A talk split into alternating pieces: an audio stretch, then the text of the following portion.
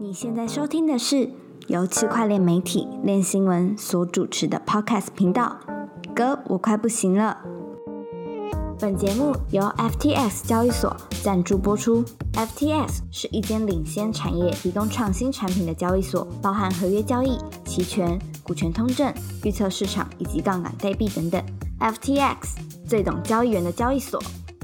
嗨，欢迎收听《哥我快不行了》，我是韦德。我是 Jim，我是 Perry，俊刚才在清喉咙，被发现他，迅速用零点一秒时间清，再回来说我是俊。你突然开始，我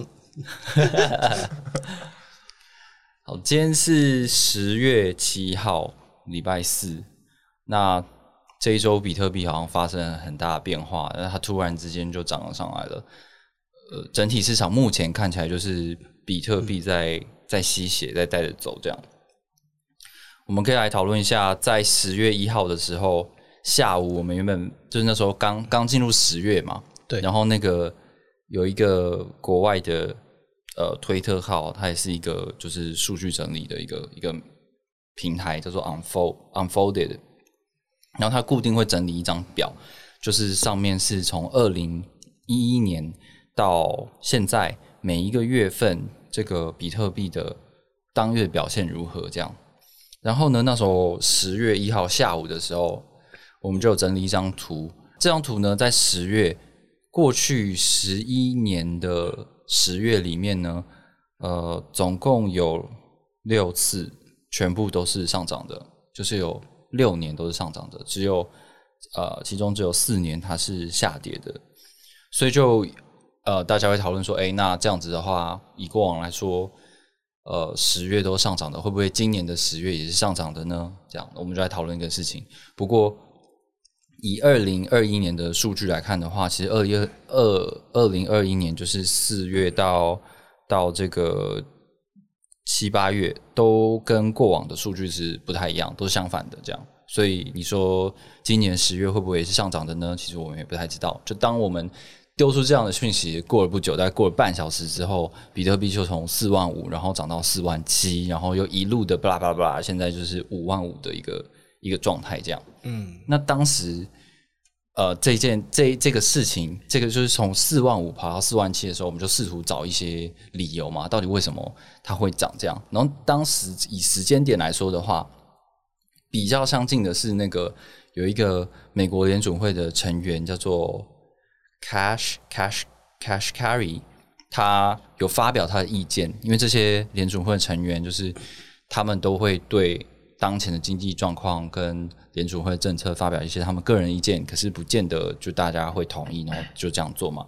他就说他觉得这个联准会直到二零二四都不会升息，那这跟过去呃联储会主席有发布的一些呃预期就是相反的嘛。原本是想说可能从呃十一月今年十一月开始就不会再购债，然后明年的话会逐渐的，就是开始升息这样子。那这件事情就让大家会有有一点呃担心，说会不会这个投机市场的钱就全部会跑走了，股市不再呃蓬勃的上涨，然后连带影响到加密货币的市场这样子。那也于是乎呢，他这样子，这这位联总会的成员他的发言就会让大家觉得说，哎，是不是会不太一样？嗯，对，然后就突然叭这样上来。可可是我觉得这件事还是很间接啦，俊哥，我们那时候不是还有讨论说，哎，奇怪，这个东西好像对，而且这个人他之前对比特币的看法还是很负面的，就对觉得比特币一点用都没有，只有在犯罪啊、贩毒这一些可以发挥一些功能。嗯，好像没什么，他对他好像没什么意义。然后，然后另外还有一则新闻，就是说那个萨尔瓦多总统就是发布一个推特说：“哎、我们终于挖到那个比特币了。”然后哇，看了一下说：“对。啊，那个用用地热挖到那个比特币，就那零点零零几对对对，颗这样。很多零，然后自称 Volcano 的。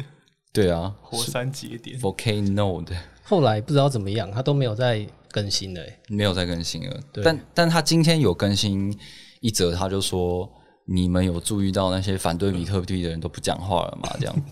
好凶哦！他就他就终于可以讲一下，因为比特币涨上来了。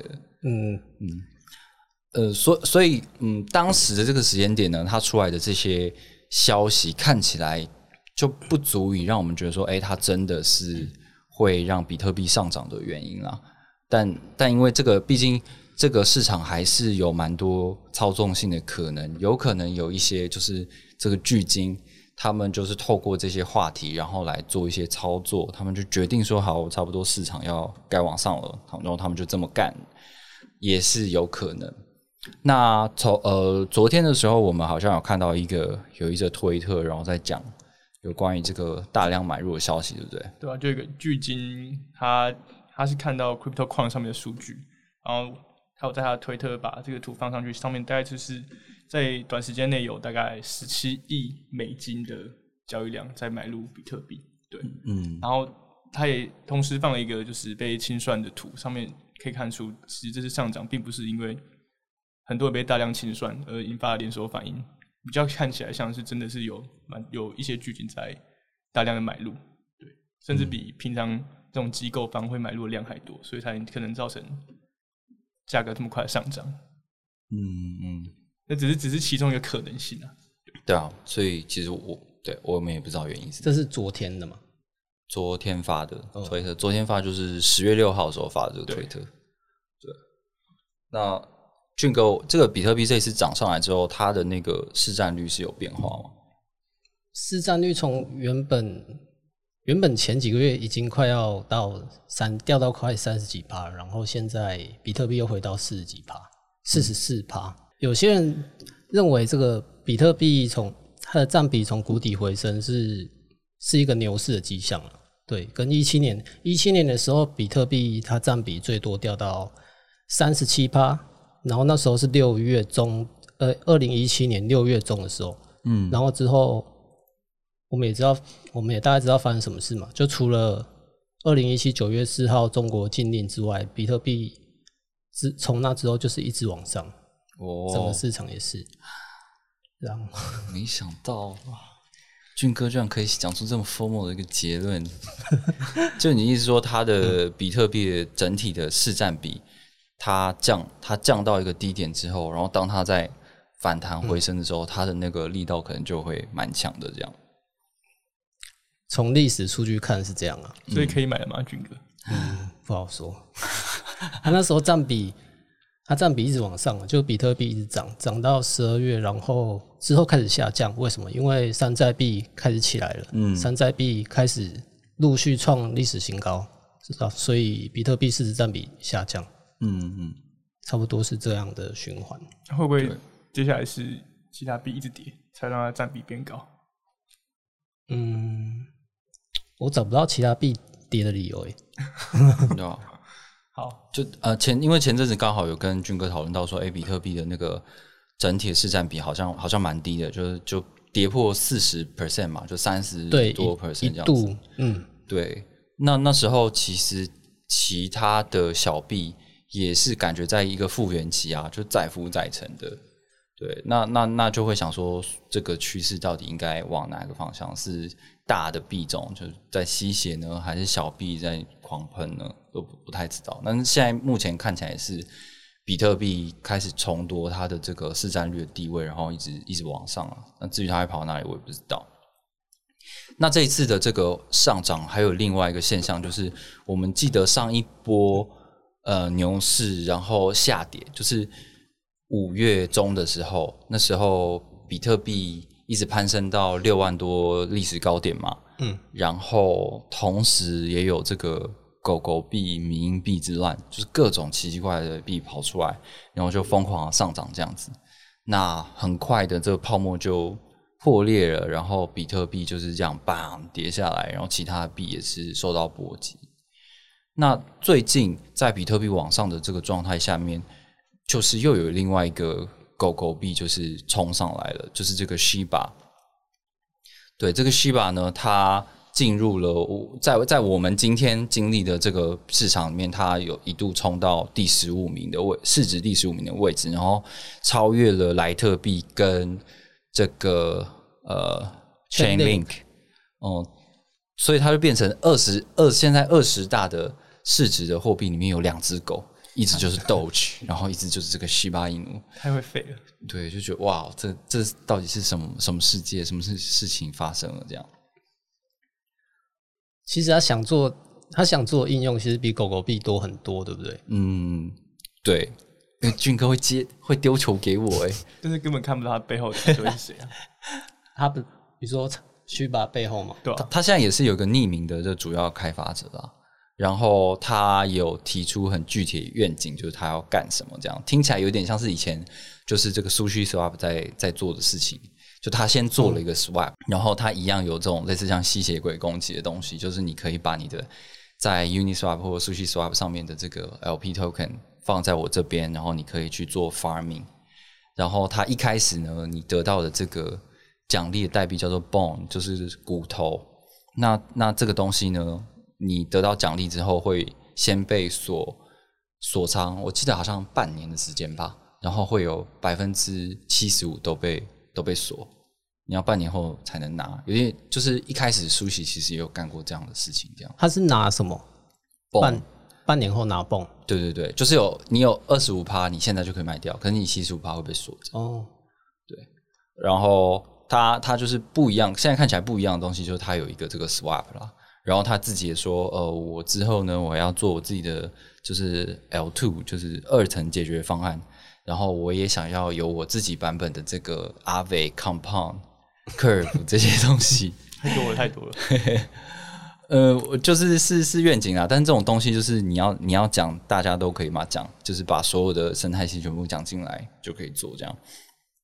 那无论如何，他最近是就是涨了非常多吧？呃，它的我来看一下，它在三十天之内涨了超过三倍，呃，然后前两天都是一天可能有五十到八十 percent 的一个涨幅，这样，所以它就一路冲上来，冲到二十大的加密货币。对，利那息是干嘛？它这个这个 Shiba 它就是比比较不一样，就是它有它有自己搞了一个就是这种迷因的生态系，就是你有这种很像 Doge 的的这个 Shi 呃 ship，嗯，就大家俗称石币的这个东西，就是它的它的单位和呃每一单位的售价很低很低哦、然后另外一种呢，它是反其道而行，是一个叫 leash，就是牵绳，因为狗狗要牵狗狗都要有牵绳嘛。那这个 leash 呢，它发行量是有限量，而且是比较少的。然后它就是把它标价一个定价在一个位位置比较高价的地方，就是有一个极高价的单位货币跟一个极低价的单位货币这样。对，那它们各自有不一样的功能。嗯，然后 Bone 的话，就是它在它的这个对币平台里面的一个奖励代币啦，然后也是一个治理代币。好，那柴犬币上涨的时候，我们就试图开始找它的原因。最多人讲的好像会是呃，一般社群会讲的好像是十月四号的时候，这个马斯克又发了一只这个柴犬的照片，然后他就说 Flocky 什么的。但是就是有人在猜，他到底在说这个西巴伊努，还是在说 Doge，还是在说 Flocky？因为这三种币都存在嘛。嗯，那有的人就就因为那个 Shiba 涨了之后，然后就说他是在讲 Shiba。可是其实我们再把时间往前推的话，你可以看到 Coinbase 做了一件很奇怪的事情，就是他很早之前就已经上上币在 Coinbase Pro，就是他们的交易所，就是大家有有这个交交易订单部的交易所有上架这个 SHIB 的、的代币了。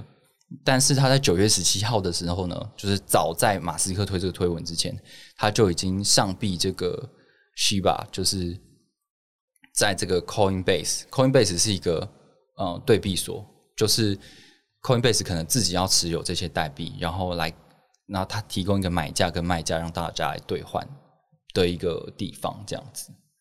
嗯，那在这个，而且他当时我跟那个俊哥还有观察了一下，就是说他为了要行销这个东西，他还特别做了一个动画，而且他还把他的所有的那个 follower，就他他没有 follow 任何人，他就只有 follow 那个 Shiba 的那个官方的推特，哦对，对，就觉得嗯，这是干嘛要这样做呢？所以这其实都是预谋好的哦。不知道，当时我就想说，哎、这是什么事有蹊跷，我就买了一点，然后过前阵子大跌的时候把它卖掉，然后乐色滚啊！真的假的？你我以为你是涨的时候才卖的。没有啊，我就想说 什么东西啊，乐色滚啊！然后，然后最近暴涨的时候就只能拍断大腿这样。那搞不好其实他们背后团队跟 Coinbase 有关系。嗯，不知道，我觉得也有可能是因为他为了要吸引散户来买，所以才做这个东西。都他哪一次上币会先做动画的？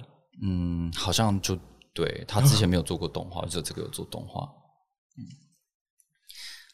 呃，然后好，我们再继续往后推，就是九月十七号之后呢，九月二十四号，它又有不同的消息。第一个是他们自己官方宣布说，呃，这个 Ship 就是这个死币呢，开始有一些实体支付的合作，也就是说，透过一些这个电商，你可以直接支付这个加密货币。再来就是刚刚讲的千神，就是个历史的持有者呢，你可以得到 NFT，就是他接下来要做一个 NFT 的一个一个专案，叫做 Shiboshis Shiboshis，对，然后呢，你会得到他们专属的 NFT。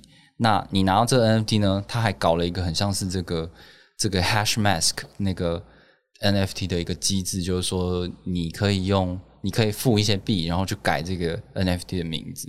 然后这个要要用来付的就是这个 ship，所以它又多了一个功用。对，就是你可以付这个 ship，然后去改这个 NFT 的名字。嗯，好，然后所以就是他说要推出 NFT 市场的这件事情呢，似乎看起来也是蛮吸引人的。再来就是他十月五号的时候呢，他就宣布说我要做有 NFT 的市场，就是可以 NFT 的交易所了。那这个也是现在是很红的东西嘛。反正他就是似乎把所有目前线上大家的热门话题全部都拿进来讲，说我们都会做这个东西。可是其实很多人都在做 NFT 交易市场，但市面上这么多，嗯，也没有做出一个特别有创新的应用。大部分人都还是在 OpenSea 上面做交易。对啊，就觉得这个东西不太是会造成上涨的理由。我觉得单纯 NFT 市场的话，嗯，所以我也。不太知道，可是就是如果是当初我们要回头问说，哎，到底为什么我们身边的非币圈的人，然后说，哎，我最近想要买狗狗币，就他们也没什么理由，他们说，哦，因为狗狗很可爱，然后因为因为这这样的品牌很容易让就是非币圈的人会会觉得有趣，然后想要试试看，而且它单价超低，所以当这样的一个品牌来做。各种我们熟悉的就圈内的事情的时候，或许它就有一点吸引力吧。哦，对，然后还发现一件事情，就是呢，呃，今天的这个西巴伊努，就是他们的这个 Twitter 的追踪人数已经来到一百万，这个是很多现存的很大大品牌这个 DeFi 协议做不到的事情，然后他居然有一百万的用户，好可怜哦。那其实这样是不是其实有点讽刺啊？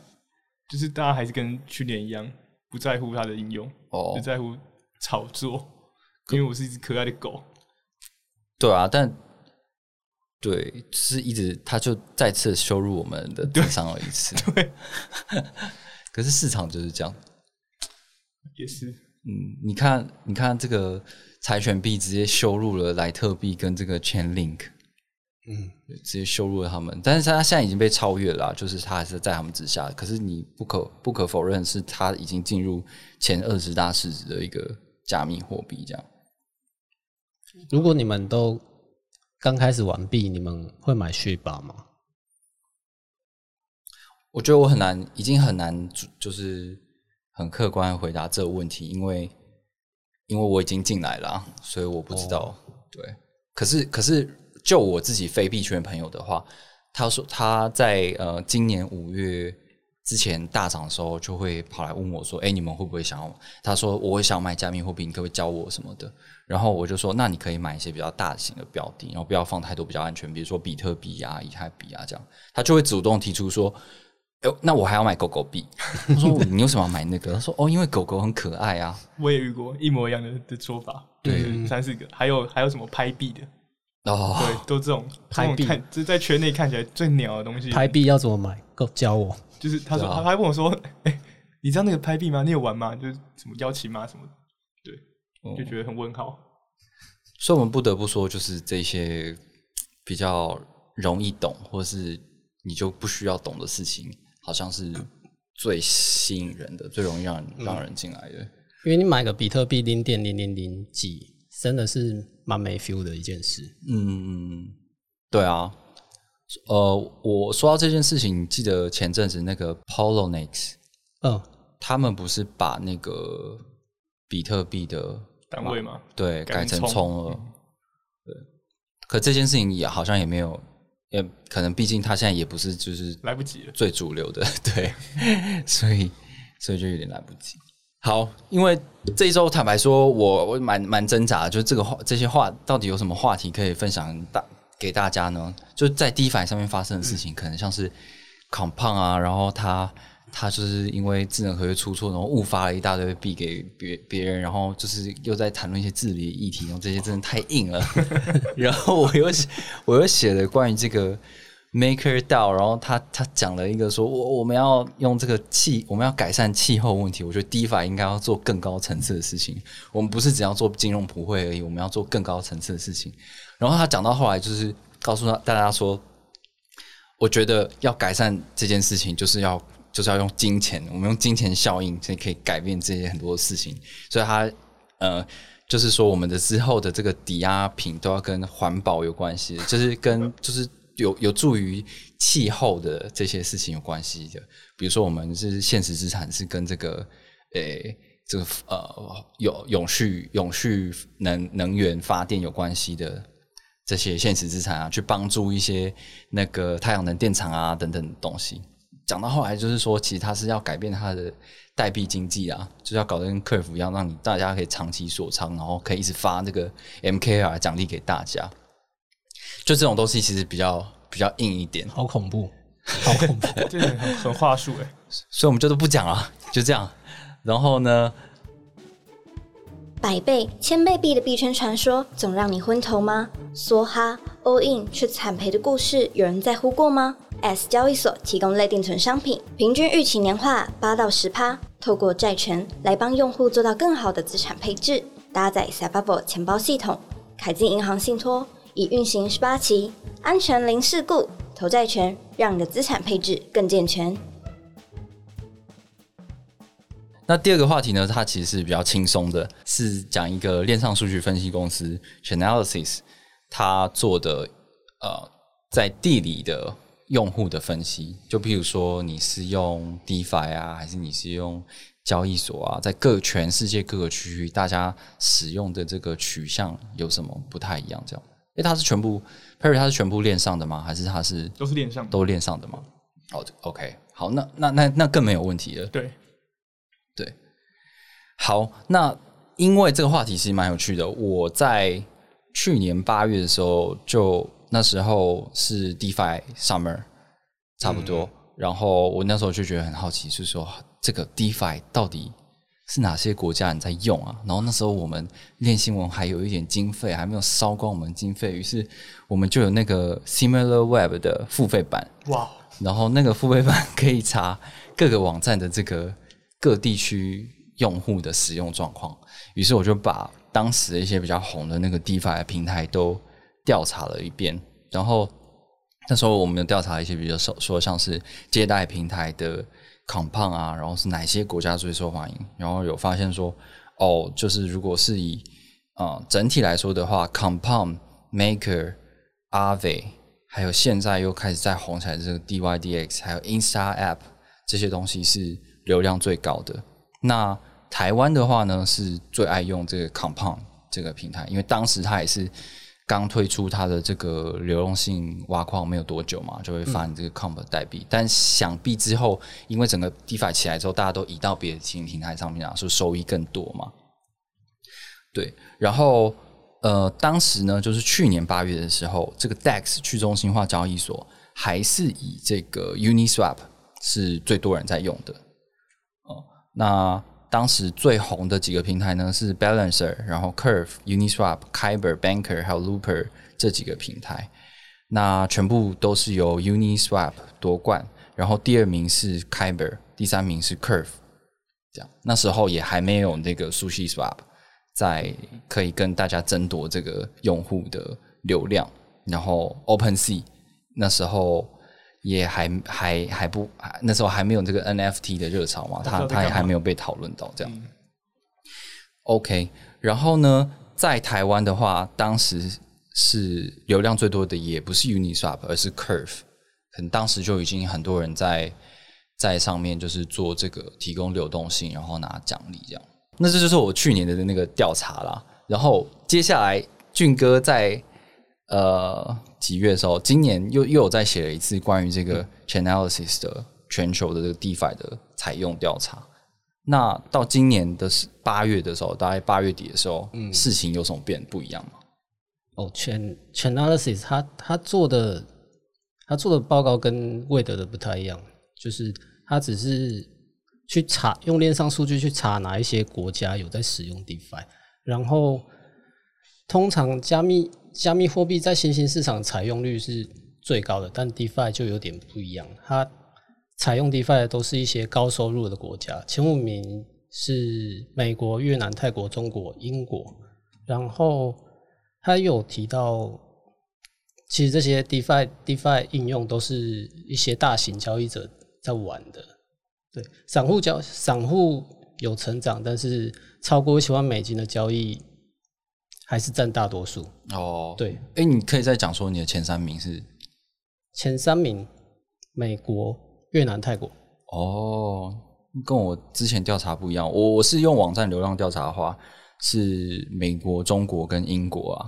哦，中国、英国在四五名。哦，嗯，那其实就是有一点改变，但是很多使用者的地方还是还是在的。对，不过还是离金融普惠非常的远。嗯。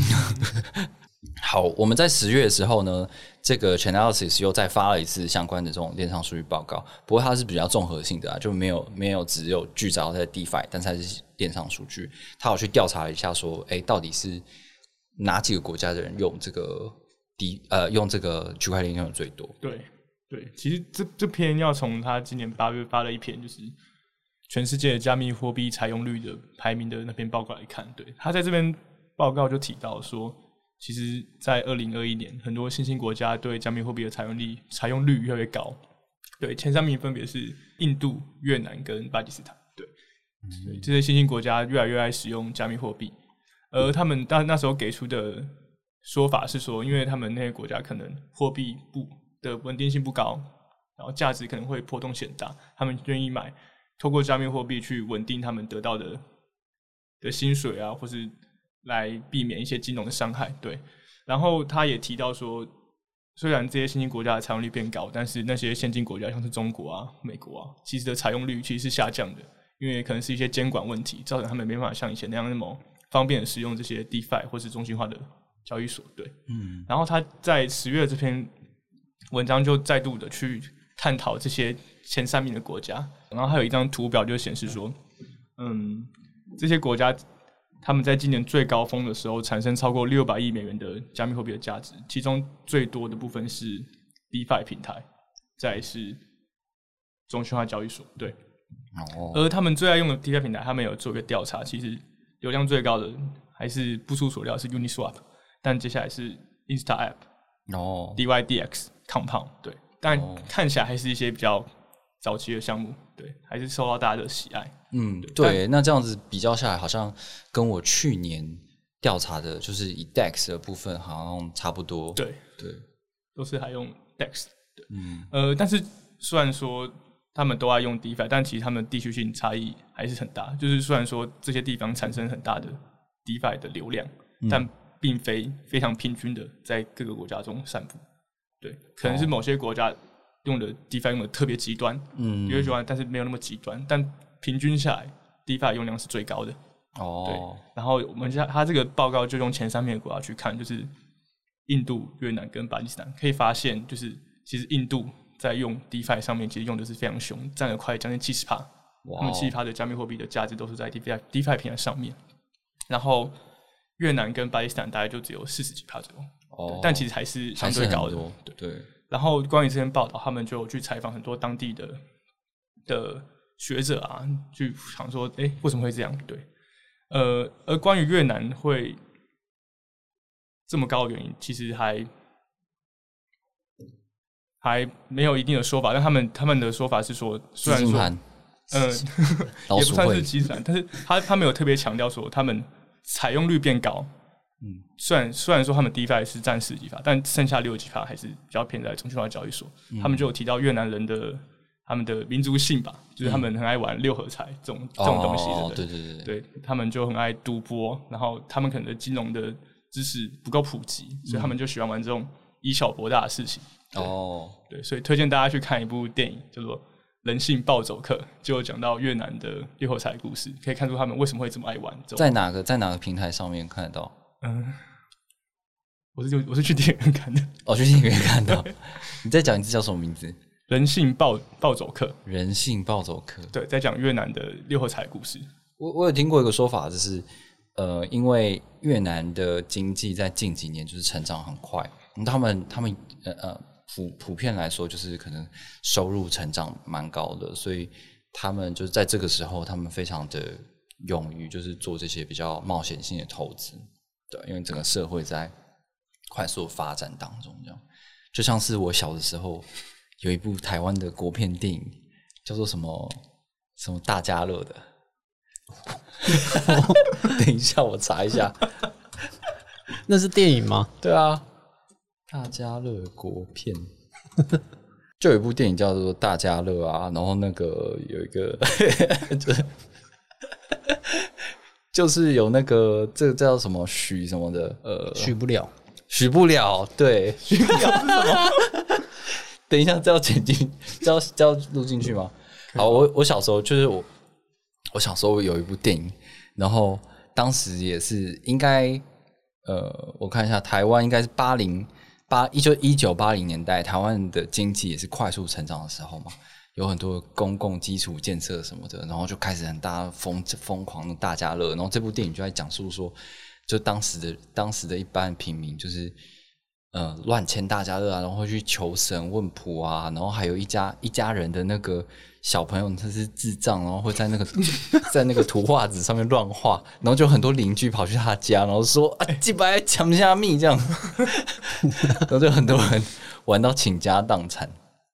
对，所以我觉得这些都是一些社会进程，就是台湾也曾经经历过这样子的年代。这样，如果如果我以台湾目前的加密货币的普及度是是像现在这样子，然后又加上我们的经济是这种快速发展年代的话，我想台湾人应该也会非常的疯狂。有可能，非常可能。嗯，而且再加上他们的机动系统没那么稳定。嗯嗯嗯，对。然后他们也有提到，就是巴基斯坦，对，也是第三名常用的国家，他们的去访问当地的一些交易员、专业交易员。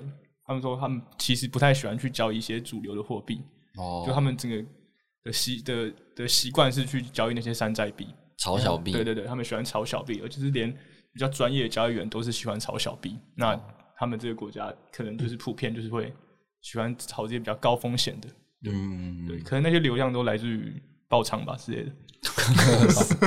没有开玩笑，真的当六合彩在玩。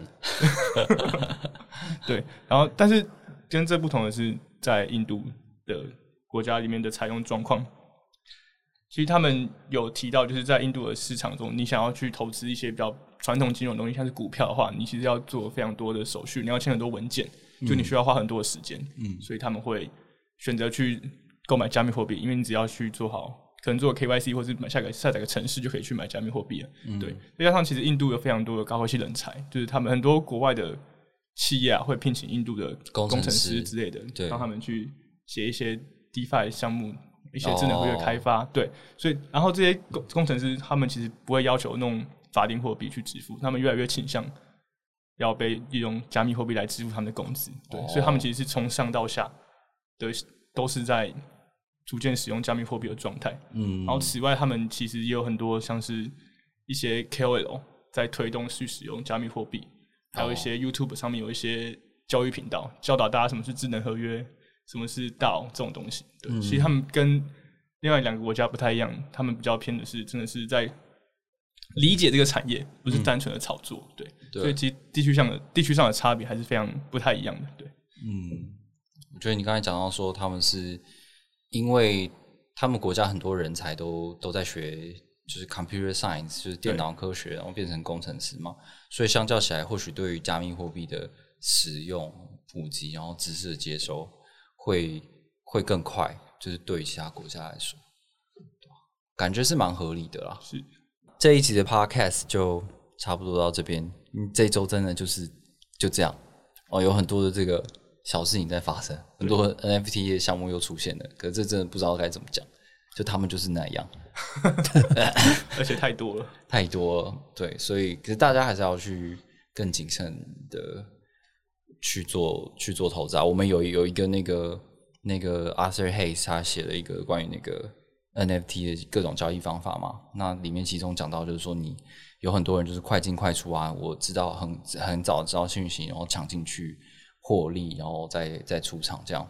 这个嗯，相信因为 NFT 可以结合越来越多呃你所熟熟悉的或是容易被你接受的这些图像，这些就是智慧版权的东西，然后你你你就会想要尝试，可是它的价格可能是脱离你的认知很多的，所以在做交易的时候都要特别的小心。这样，好，那嗯，我们在这一集的上一集是跟那个谢董的访问，就是关于这个 L two 的呃二层解决方案的内容。呃，相对来讲比较比较复杂、比较严肃、比较难一点。好，那这一周的消息差不多就是这样子，希望下周有更多有趣的事情可以跟大家分享。拜拜。拜拜。拜拜。